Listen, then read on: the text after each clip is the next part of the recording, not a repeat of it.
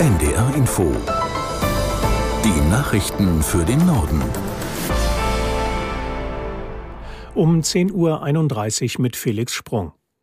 Frankreich hat nach dem Tod eines Jugendlichen bei einer Polizeikontrolle die dritte Krawallnacht in Folge erlebt. Im ganzen Land gab es Ausschreitungen. Das Innenministerium meldet mehr als 670 Festnahmen. Aus Paris Julia Borutta. Besonders angespannt war die Lage erneut in Nanterre, wo der 17-jährige Nael getötet worden war. Graffiti-Tags fordern dort nicht mehr nur Gerechtigkeit für Nael, sondern Rache. Autos und eine Bank gingen in Flammen auf. Einen besonders schweren Brand gab es in Roubaix im Norden von Frankreich. Dort wurde ein Callcenter in Brand gesteckt. Außerdem waren ein Polizeikommissariat, Rathäuser und andere öffentliche Einrichtungen Zielscheibe der Attacken im ganzen Land. Schwere Ausschreitungen gab es auch in Marseille am Alten Hafen. Städte wie Metz, Straßburg oder Toulouse waren betroffen werden. Anders als in der vorangegangenen Nacht gab es diesmal auch Plünderungen. In der Innenstadt von Paris beobachteten Augenzeugen, wie Jugendliche kistenweise Kleidung aus Geschäften wie Nike oder Lacoste schleppten. Am Mittag wird es erneut eine Krisensitzung der Regierung geben. Polen und Ungarn haben auf dem EU-Gipfel in Brüssel eine gemeinsame Position der Mitgliedstaaten zur Asylpolitik verhindert. Polen forderte, die von den Innenministern ausgehandelten Reformpläne zu überarbeiten. Die Aufnahme von Flüchtlingen müsse freiwillig bleiben und dürfe nicht vorgeschrieben werden. Auch Ungarn lehnt die Pläne ab. Deswegen gingen die 27 EU-Staats- und Regierungschefs am frühen Morgen vorerst ohne die geplante gemeinsame Erklärung auseinander. Mittlerweile haben sie die Gespräche darüber wieder aufgenommen. Einig waren sich die Staats- und Regierungschefs darin, der Ukraine weitere Katastrophenschutzhilfe zur Verfügung zu stellen. Auf weitreichende Sicherheitsgarantien für die Zeit nach einem möglichen Kriegsende konnten sich die EU-Länder nicht verständigen.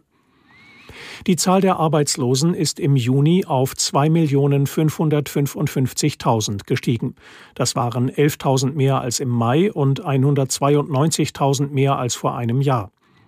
Die Chefin der Bundesagentur für Arbeit Nahles sagte, die schwierigeren wirtschaftlichen Rahmenbedingungen spüre man nun auch auf dem Arbeitsmarkt. Die Arbeitslosigkeit steige und das Beschäftigungswachstum verliere an Schwung. Ein Anstieg der Arbeitslosigkeit im Monat Juni ist eher ungewöhnlich. Allerdings hatte es dies auch 2020 in der Corona-Pandemie und im vergangenen Jahr durch den Wechsel der ukrainischen Geflüchteten in die Zuständigkeit der Jobcenter gegeben. Der Weltsicherheitsrat stimmt heute über ein Ende der Blauhelm-Mission in Mali ab. An dem Einsatz in dem westafrikanischen Land ist auch die Bundeswehr mit mehr als 1000 Soldaten und Soldatinnen beteiligt. Aus New York Martin Günther. Eigentlich hätte der Weltsicherheitsrat den Blauhelm-Einsatz in Mali jetzt turnusmäßig verlängern sollen. Doch vor knapp zwei Wochen hatte die malische Militärregierung überraschend gefordert, dass die internationale Friedenstruppe das westafrikanische Land unverzüglich verlässt. Zur Abstimmung im Weltsicherheitsrat steht heute ein französischer Vorschlag.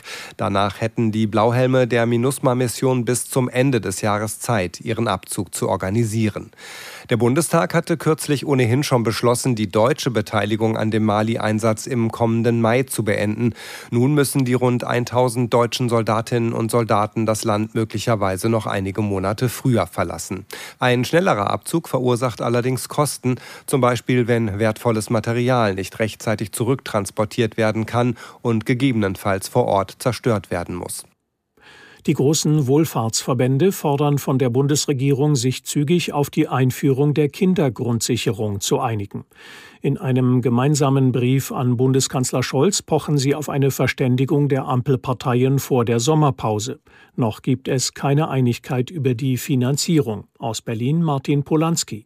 Aus Sicht von Caritas, Diakonie und Arbeiterwohlfahrt ist die rasche Einführung einer armutsfesten Kindergrundsicherung unverzichtbar. In einem Brief an Bundeskanzler Scholz schreiben sie, dass jedes fünfte Kind von relativer Armut betroffen sei, mit steigender Tendenz. Seit Monaten können sich FDP-Finanzminister Lindner und die grüne Familienministerin Paus aber nicht auf Höhe und Finanzierung der Kindergrundsicherung verständigen.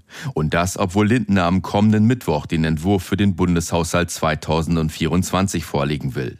Bis dahin müsste es eigentlich eine Grundsatzeinigung geben, damit die Kindergrundsicherung ab 2025 eingeführt werden kann. Die Gewerkschaft der Polizei fordert eine schnelle Anwendung des seit wenigen Tagen durch ein neues Bundesgesetz erlaubten Drug-Checkings in Deutschland.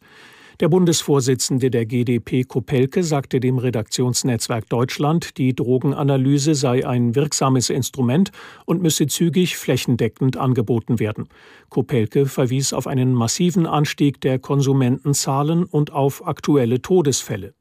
Nach Pilotprojekten in Berlin und Thüringen wollen Hessen und Baden-Württemberg Angebote einführen, bei denen Konsumenten die Inhaltsstoffe ihrer gekauften Drogen auf Gesundheitsgefahren untersuchen lassen können.